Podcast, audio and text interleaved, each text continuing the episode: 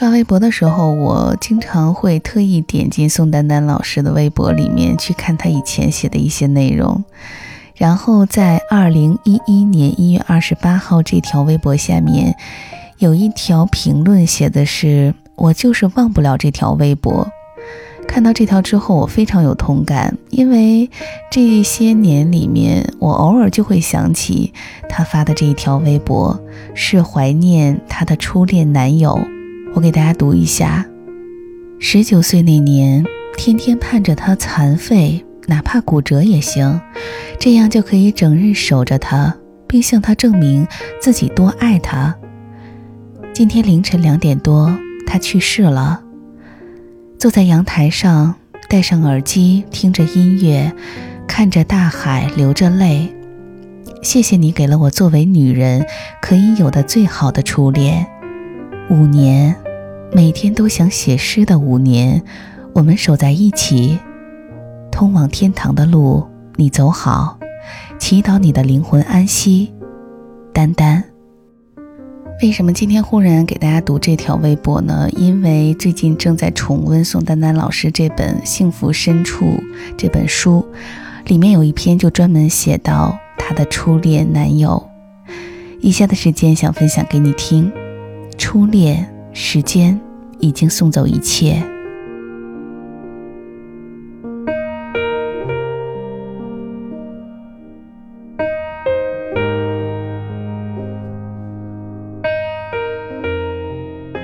不记得是谁说过，你不能既拥有青春，又拥有青春的知识。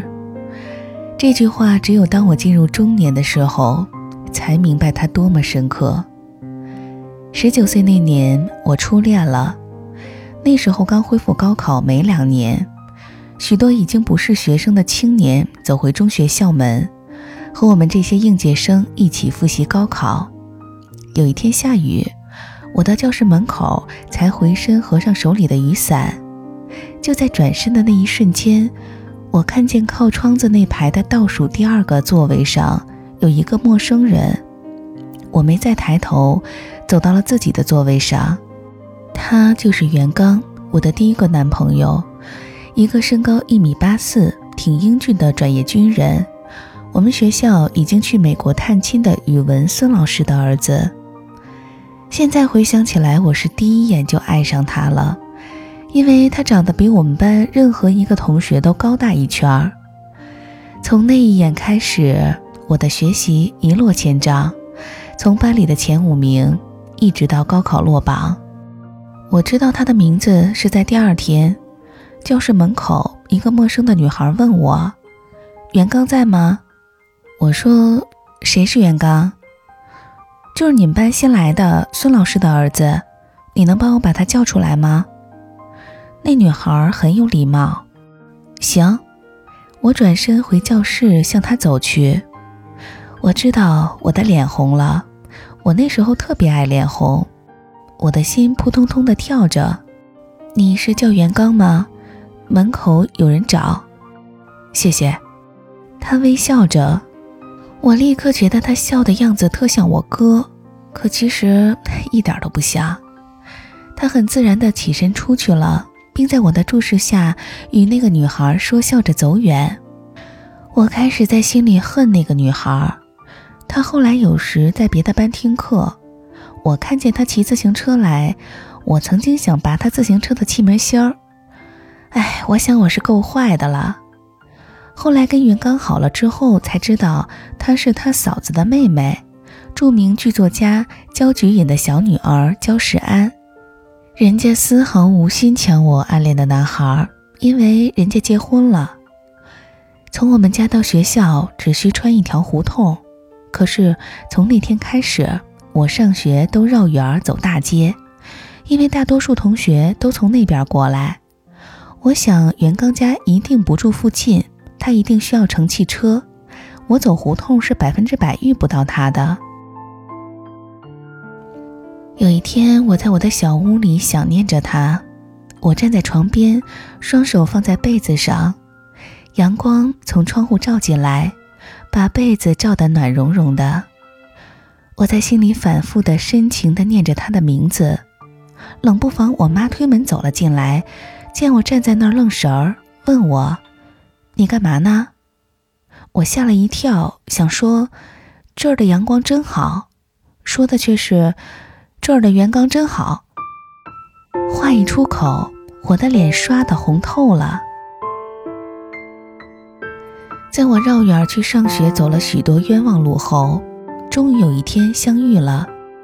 他从老远慢悠悠地向学校走来，我发现他立刻低下了头。人大概只有在初恋的时候，才能有这样的本领，就是在成千上万的人中，你一眼就可以看见他。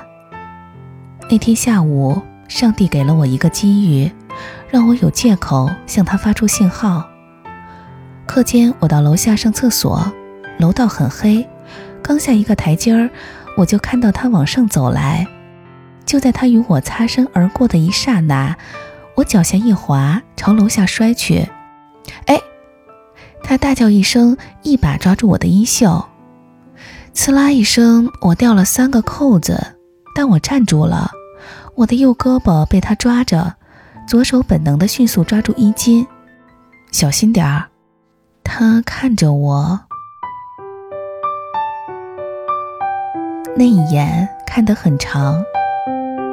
我忘了我是否道了谢，反正我没上厕所，因为我必须得向同学借别针儿，我的衣服不能遮体了。就在那天下午，我给他写了个字条，本能的使用了前人总结出的恋爱法则：我将离去法。我恨你。因为你救了我，我必须转学了，因为我什么都学不进去。这张字条很奏效。一个小时后，我接到了一封长达三页的信，流畅而清秀的连笔字。信上他告诉我应该好好读书，但在结尾却约我当天傍晚在北海公园见面。我放学回家，先换上了我认为最漂亮的衣服。但我却无法去掉天天挂在我脸蛋上的两个红疙瘩。十八九岁的年龄，女孩子发育的结实丰满，两块红疙瘩又热又硬。我恨我自己，我羡慕死瘦弱的、皮肤苍白的同学了。我们在北海散步聊天儿，谈的大概都是些无聊的事情，因为我现在什么都不记得了。但在准备回家的路上。北海公园后门的河边，他吻了我的脸。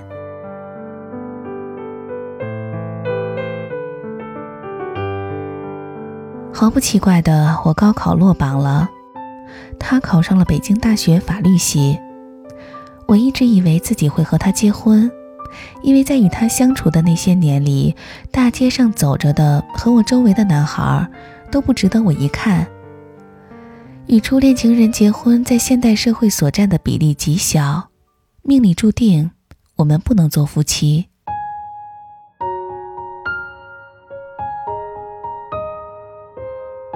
一九八三年的一天，我和他父母坐在一起吃饭。我们已经相爱了五年，这五年中，他大哥、姐姐和二哥相继到美国去了。我从没想过他会走。因为他从未对我说过。我们那天依旧吃着他爸爸做的一大锅土豆炖牛肉。我记得他爸爸经常在肉里放几个鸡蛋，鸡蛋在肉锅里炖久了，味道特别丰富。我们可以一人分到一个，吃得热火朝天。就在我把鸡蛋刚刚放进嘴里没咬的时候，他妈妈说：“小刚，明天用你刚办的护照去友谊商店买瓶色拉油。”那时候，北京最高级的商店就是友谊商店，只许外宾进，而中国人持护照才许进。街上的商店里还没有进口商品，中国还不生产色拉油。无法想象我那口鸡蛋是怎么咽下的，我只记得不听话的泪水扑簌簌地流下来。我没说话，离开座位，到别的房间去了。我记得那天我骂了他卖国贼和洋奴，我告诉他我愿意在自己国家当主人，而不愿在别人国家当奴隶。他的外公是国民党有名的将领，在台儿庄战役中被誉为抗日英雄。我说，国民党的后代就是不行。我爸爸妈妈都是共产党，打了一辈子国民党，我真应该早点认识你的真面目。总之那一天我是急了，伤透了心了，不知道该怎么办了。我哭了那么久，然后回家了。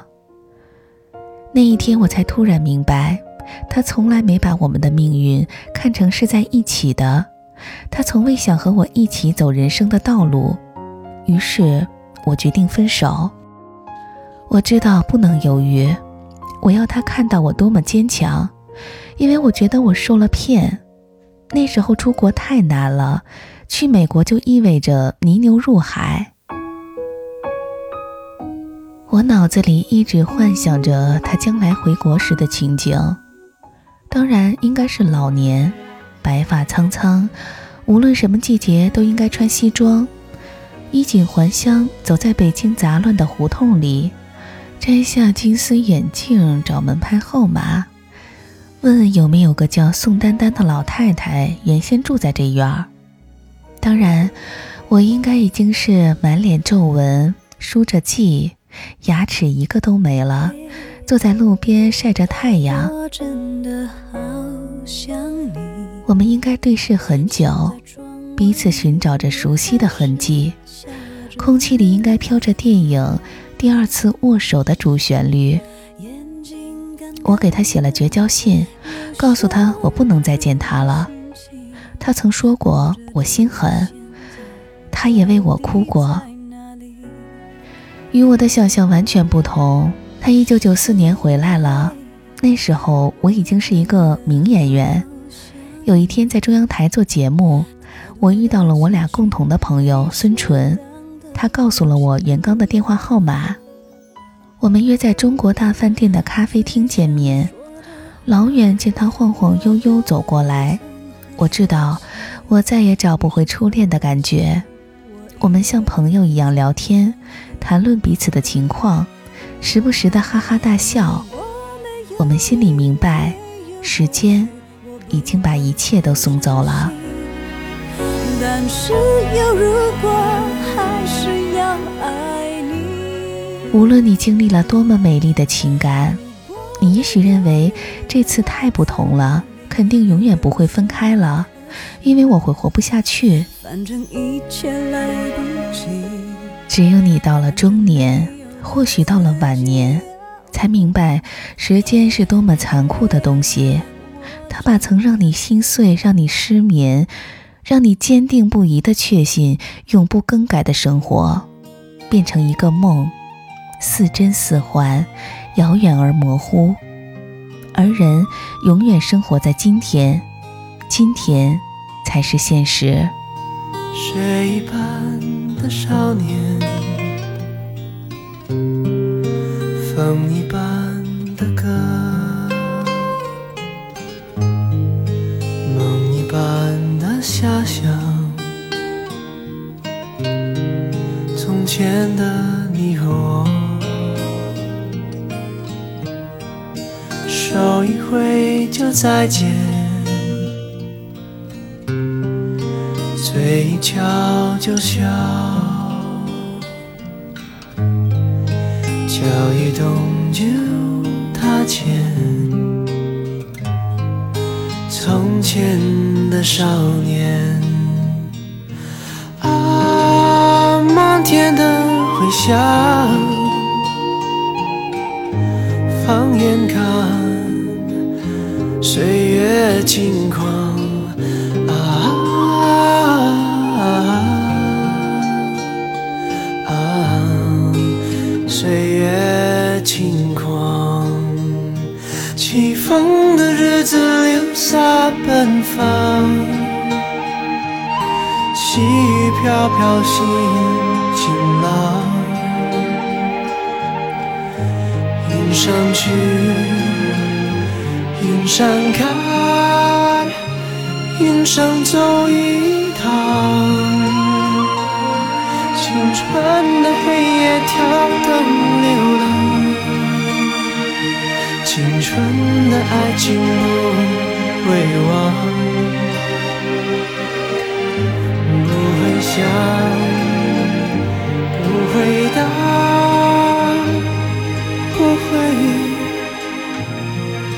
回眸，反正也不回头。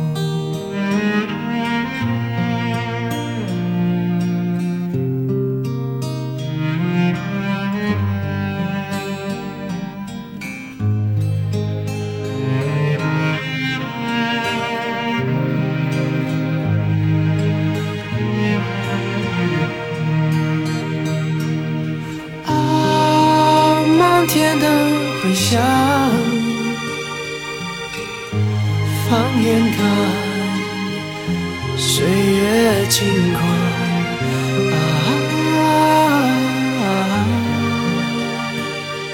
啊，岁月轻狂，起风的日子留下奔放。